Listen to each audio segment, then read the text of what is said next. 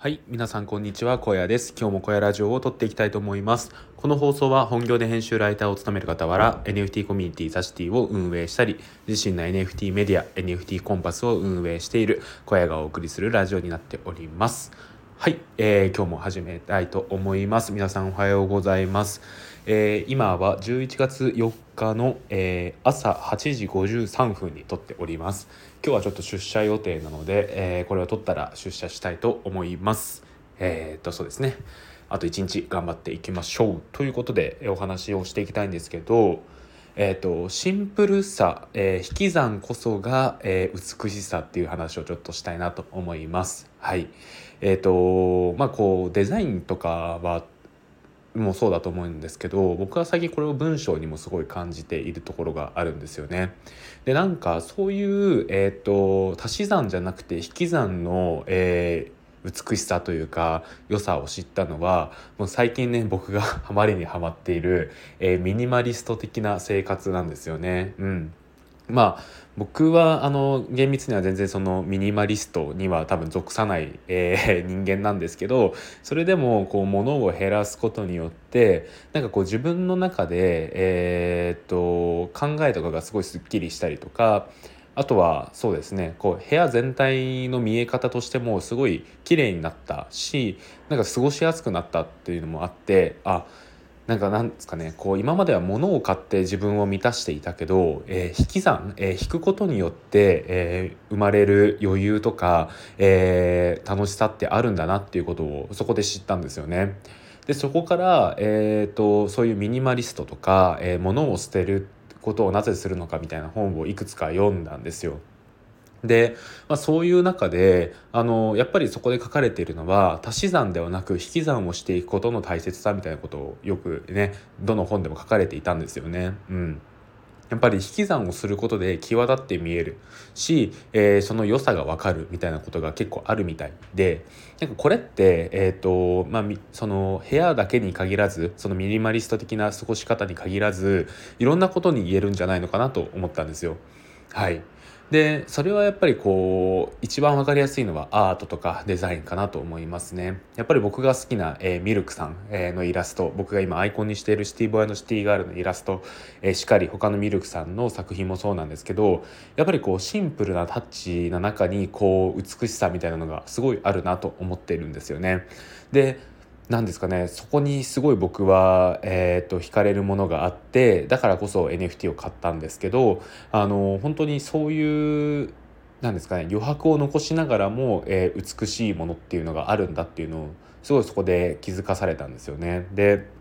なんかそういう、えーと、引き算的な、えー、美しさみたいなところを考えた時にこれって、えーと、デザインもそうだしあアートかな、まあ、今のアートの話ですけどデザインとかあとは、えー、文章もそうなのかなと思ったんですよね。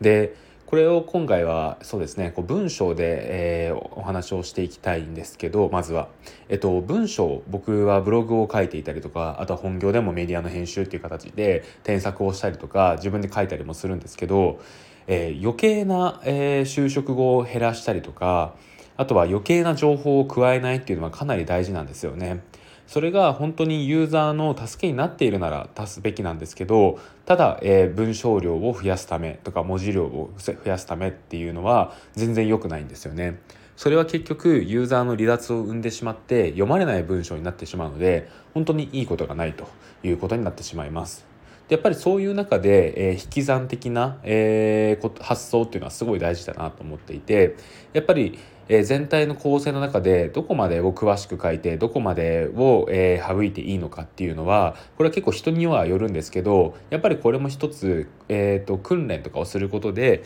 えー、それなりの精度を上げることができるんじゃないのかなっていうのを思っています。うん、でそうですね僕は本当にその最初に書いた NFT の記事に関しては余計な情報がすごい多かったなと思っていてそういうのは今見返すとあこれはちょっと足しすぎたってみたいなことが結構あるんですけどやっぱりねやっていく中で見えていくものがあるんじゃないのかなと思います。大事なのはやっぱり、えー、絵にしてもブログにしても、えー、デザインにしてもあのやっぱりこうユーザーへの、えー、思いっていうのが大事になってくるんじゃないのかなとは思いますね。で最近僕はアイキャッチ、えーと、ブログをこう URL で表示した時に出てくる画像ですね。あのアイキャッチも、えー、こだわらないといけないなっていうのを思っています。で、まあ、これなんでかっていうとやっぱり、えーと、と iCatch って、えー、それだけまあそのなんですか読んで字のごとしなんですけど目を引く画像なんですよね。でやっぱりこれからこう SNS とかで自分じゃなくても拡散してもらった時にその画像が、えーと、いまいちだとなんか読む気が起きないんですけどその画像でさえもしっかりこだわっていれば、えー、まあ、ちょっと読んでみようかなっていう気になるんですよね。うんでよくですねこうブログを書いていると記事さえこだわってればアイキャッチはあんまり大事じゃないっていう意見もあると思うんですけど僕はそうは思わないですねやっぱりアイキャッチもこだわってこそ良い記事なんじゃないのかなと思います。うん、でやっぱりこうアイキャッチをこだわることによってえーと、そうですねそのユーザーのその読みたい意識をこうより沸かせることができますし結果的にですねあのいろんな人のえー、目に触れる文章になるんじゃないのかなとは思うんですよね。うん。これは結構僕本業で学んでいて本業のアイキャッチは、えーと、プロの方に依頼しているんですけどそれが本当にすごくてですね。なんかそのアイキャッチを見ただけであちょっと読んでみようって思う 記事がねなんかこう我ながら多くてですね。なんかそういうのを見た時にあもっとこの辺はこだわっていかないといけないんだなっていうのをこう思いましたね。うん。はい、でまあなんかそういうアイキャッチを書く時もやっぱ引き算の考え方っていうのが大事でその記事の中で何が一番、えー、主題に置くべきかっていうことを考えた上で大体20文字ぐらいで収めるのが一番いいんじゃないのかなとは思っています。あまり文章が多くても読まれないですし強調することもできないのでここもやっぱり引き算の、えー、考え方が大事かなと思っています。これはデザイン的な考え方ですよね。うん